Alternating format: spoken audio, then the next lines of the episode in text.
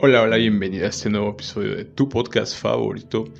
Gracias por tomarte este tiempo para escuchar este audio, para reflexionar un, momento como, como te lo indico muchas veces que hay que hay que reflexionar en la palabra, ¿no? Y en este libro de la ley meditarás día y noche, no es un mandamiento directo que nos deja el Padre, no a estar meditando día y noche en su palabra, ¿no?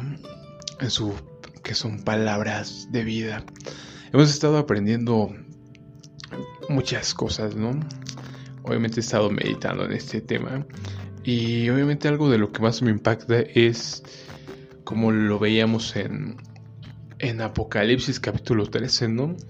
La bestia, la última bestia, la cuarta bestia que tenía un cuerpo, un cuerpo de leopardo, ¿no? Que representa a Grecia. Y cuando empiezas a darte cuenta de todo lo que hoy la cultura y, festividades y demás que tienen que ver directamente con el imperio griego, ¿no? La filosofía que hasta hoy en nuestros días ha, ha llegado. Ahora entiendes por qué el cuerpo como tal es del imperio griego, ¿no? Porque el imperio romano absorbió todo lo que tenía el imperio griego, y simplemente lo mezcló, ¿no? Digamos, dijo, se dio cuenta que tal cual había funcionado al imperio griego todo lo que había logrado y simplemente lo tomó, ¿no? Lo tomó tal cual. Lo vemos con las deidades que son prácticamente las mismas, simplemente con diferentes nombres. Y obviamente con todo lo que lo que dejó el imperio griego, ¿no? Como te lo he dicho, cosas buenas, ciencia y cosas pues también que hasta hoy estamos arrastrando, ¿no? Entiendo que, que por eso se menciona este cuerpo de, de leopardo, ¿no? Es impactante esta cultura grecorromana que no nos damos cuenta que estamos viviendo en ella, ¿no? Realmente, como te lo, te lo he dicho, vivimos adormilados, ¿no? Obviamente porque crecimos con esta mentalidad, crecimos en este mundo y todo se nos hace algo normal y cotidiano, ¿no? Hasta que empezamos a razonar y empezamos a preguntarnos por qué hacemos esto, de dónde viene esto. Y empezamos a analizar todas estas festividades, ¿no? Festividades romanas paganas que vienen desde Babilonia, por eso entiendes la cabeza de la boca de león, ¿no? Que es de esta cabeza de oro de Babilonia, que al fin de cuentas es la que se menciona, ¿no? Como la gran Babilonia, el último imperio. Todo comenzó con Babilonia en Babel y obviamente todo termina, terminará con Babilonia, ¿no? Y sí, también algo que se me hizo muy interesante fue eso, ¿no? Darnos cuenta de, de, dónde vienen todas las festividades que hoy festejamos, ¿no? Si vamos a la escritura, nos damos cuenta que la escritura menciona siete Moadim, ¿no? Que es lo que menciona el libro de Génesis, que para eso estarían la luna y, y el sol, ¿no? Génesis 1, versículo 14. Dijo luego Dios, haya lumbreras en la expansión de los cielos, para separar el día de la noche y sirvan de señales para las estaciones, para días y años, y sean por lumbreras en la expansión de los cielos para alumbrar sobre la tierra, y fue así. En este versículo 14 cuando tenemos la palabra estaciones, sirvan de señales para las estaciones. Obviamente viene a nuestra mente verano, otoño, primavera, verano, otoño, invierno, ¿no? Estaciones. Es cuando, cuando yo leía este pasaje, obviamente venía a mi mente eso, ¿no? Ah, claro, primavera, verano, otoño. Pero, ¿qué nos dice el original, el original hebreo?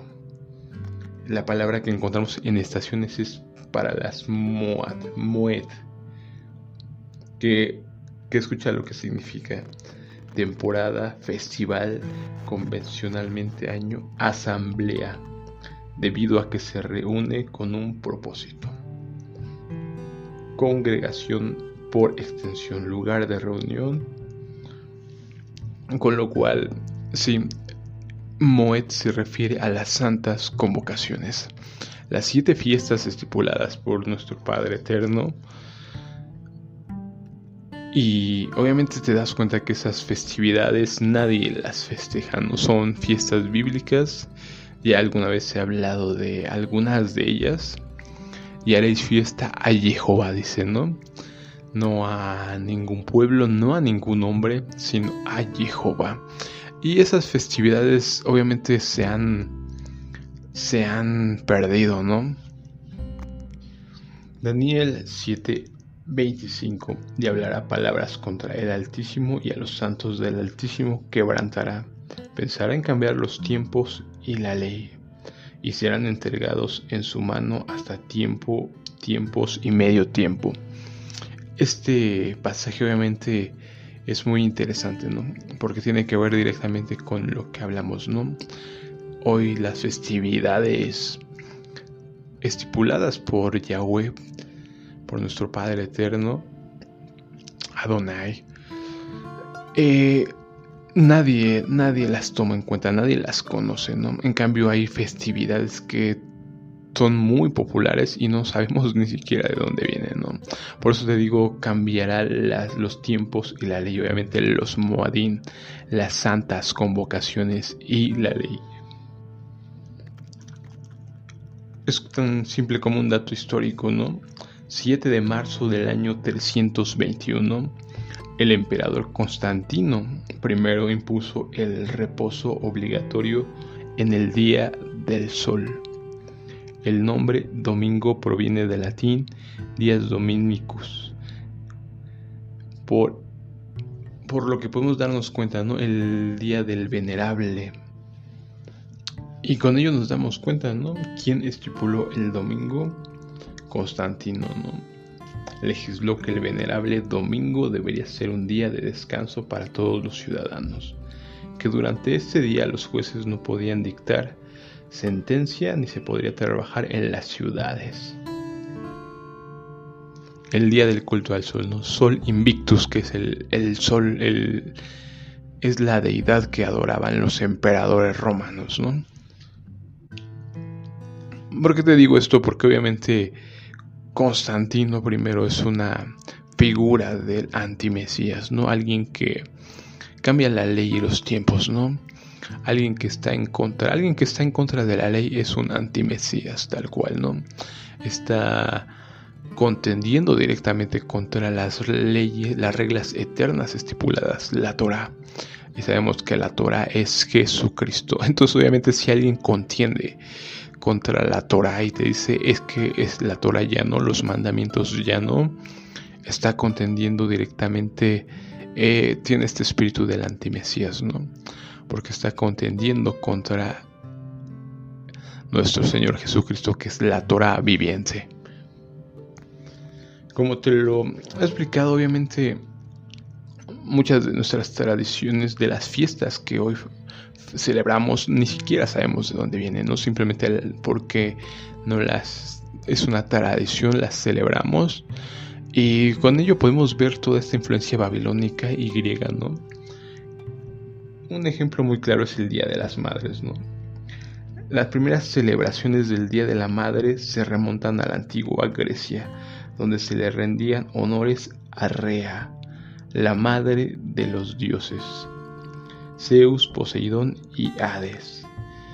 Posteriormente los romanos llamaron a esta celebración Hilaria. Como te lo he dicho, los romanos simplemente tomaron lo griego y le cambiaron el nombre, ¿no? Entonces tenemos una festividad como el Día de las Madres, que obviamente está dedicado a la diosa madre, ¿no?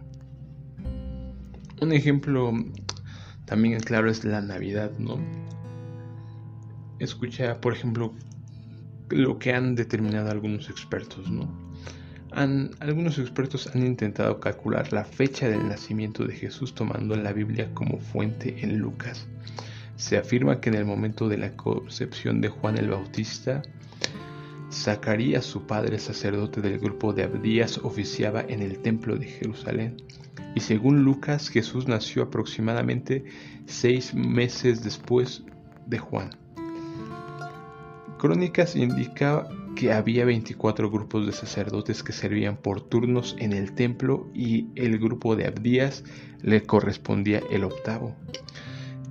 El octavo turno, contando los turnos desde el comienzo del año, al grupo de Abdías le correspondió servir a comienzos de junio, del 8 al 14 del tercer mes del calendario lunar hebreo.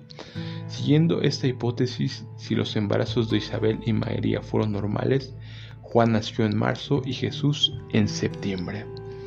Esta fecha sería compatible con la indicación de la Biblia, según la cual la noche del nacimiento de Jesús los pastores cuidaban los rebaños al aire libre, lo cual difícilmente podría haber ocurrido en diciembre. Cualquier cálculo sobre el nacimiento de Jesús debe estar ajustado a esta fuente primaria, por lo que la fecha correcta debe estar entre septiembre y octubre, principios de otoño. Además debe tomarse en cuenta el censo ordenado por César al tiempo del nacimiento del Hijo de Dios, lo cual obviamente no pudo haber sido en diciembre, época de intenso frío en Jerusalén. La razón es que el pueblo judío era proclive a la rebelión y hubiera sido imprudente ordenar un censo en esa época del año. Entonces ya sabiendo que nuestro Mesías nació en septiembre, ¿por qué tendremos que festejarlo el, en 25 de diciembre, no? Pues obviamente porque ahí estamos festejando a una deidad pagana, ¿no? Las Saturnales, en latín Saturnalia, era una de importantes festividades romanas la fiesta se sacrificaba con, se celebraba con un sacrificio en el templo de Saturno, en el foro romano y un banquete público seguido por el intercambio de regalos. ¿Te suena? Banquetes, regalos. Continuo festejo y un ambiente de carnaval en el que se producía una relajación de las normas sociales. Saturnalia en honor a Saturno fue introducida alrededor del 217 a.C. En las fiestas saturnales se decoraban las casas con plantas y se encendían velas para celebrar la nueva venida de la luz. Los romanos, amigos y familiares hacían regalos en un principio recordando antiguos rituales, velas o figurillas de barro. ¿Te suena algo? figurillas de barro, velas, luces, plantas. Qué interesante, ¿no? Como los que se hacen en la fiesta de la Navidad. Estas fiestas estaban dirigidas por un sacerdote que cambiaba según el dios al que se le daba culto. Ese sacerdote se elegía en un colegio de sacerdotes. Las Saturnales se celebraban por dos motivos, en honor a Saturno dios de la agricultura, como homenaje al triunfo de un victorioso general. Las primeras se celebraban del 17 al 23 de diciembre. A la luz de velas y antorchas por el fin del periodo más oscuro del año y el nacimiento del nuevo periodo de luz o nacimiento de del sol invictus. 25 de diciembre,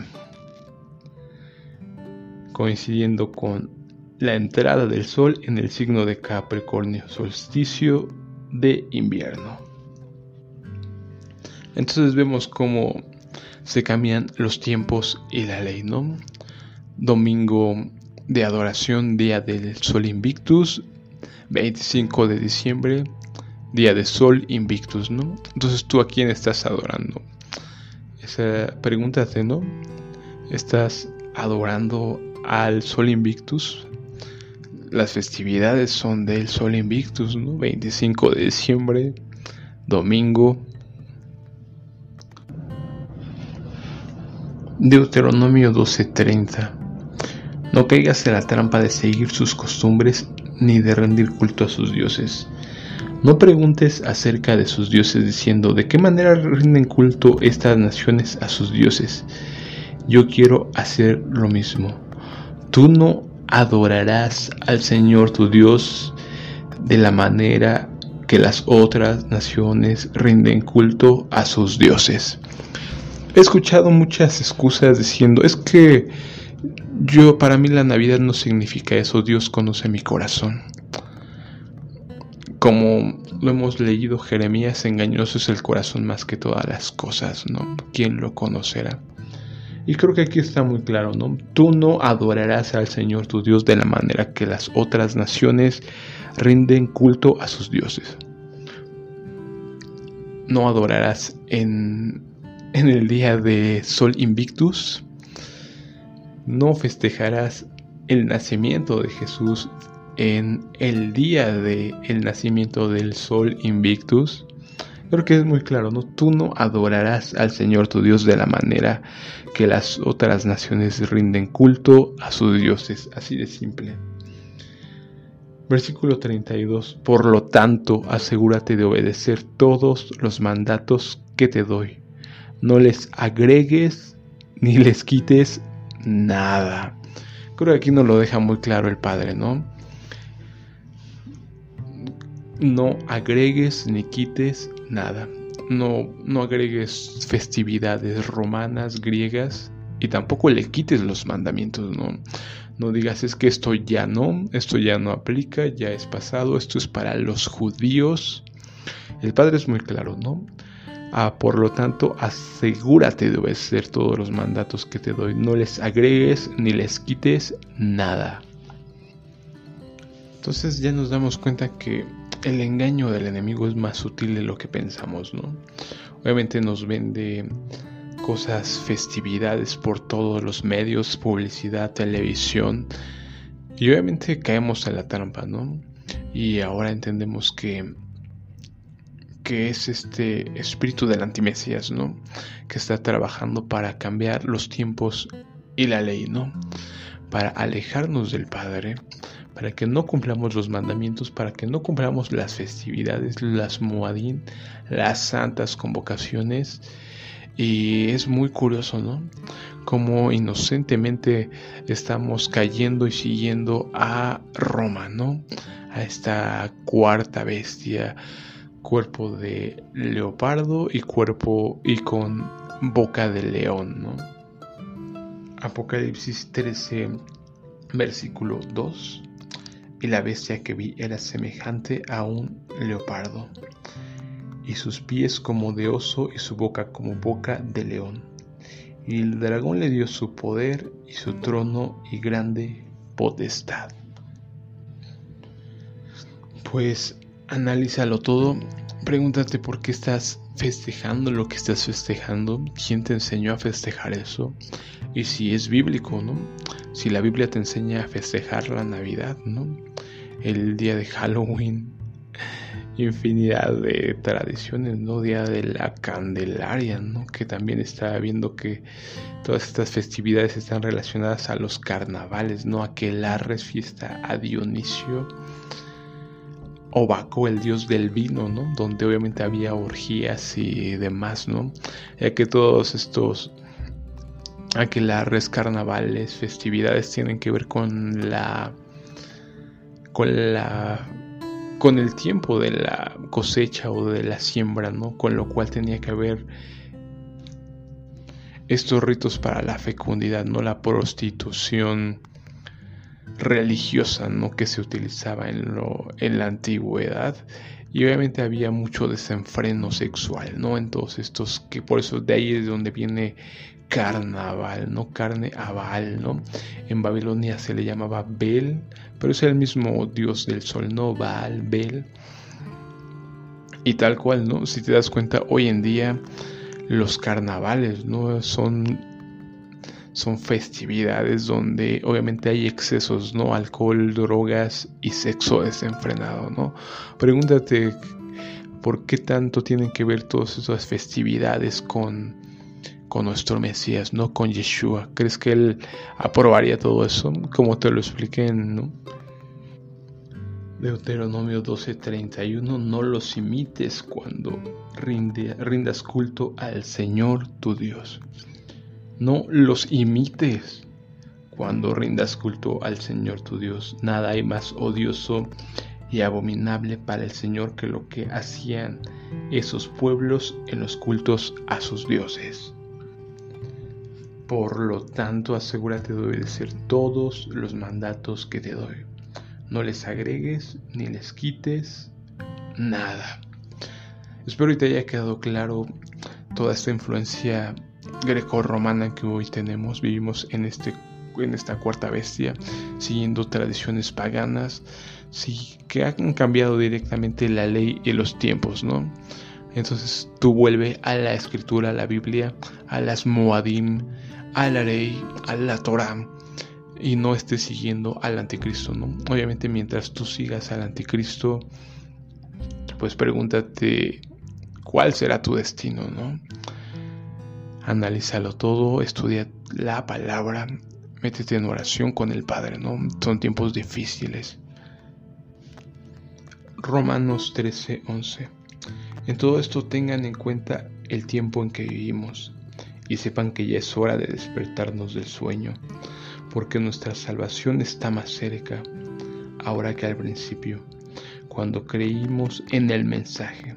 La noche está muy avanzada y se acerca el día, por eso dejemos de hacer las cosas propias de la oscuridad y revistámonos de luz, como un soldado se reviste de su armadura. Actuemos con decencia como en pleno día, no andemos en banquetes y borracheras, ¿no? Curiosamente, ¿qué es lo que se hace en estas festividades, no? Sí, banquetes y borracheras. Ni en inmoralidades y vicios, tal cual, ¿no? Ni en discordias y envidias. Al contrario, revístanse ustedes del Señor Jesucristo y no busquen satisfacer los malos deseos de la naturaleza humana.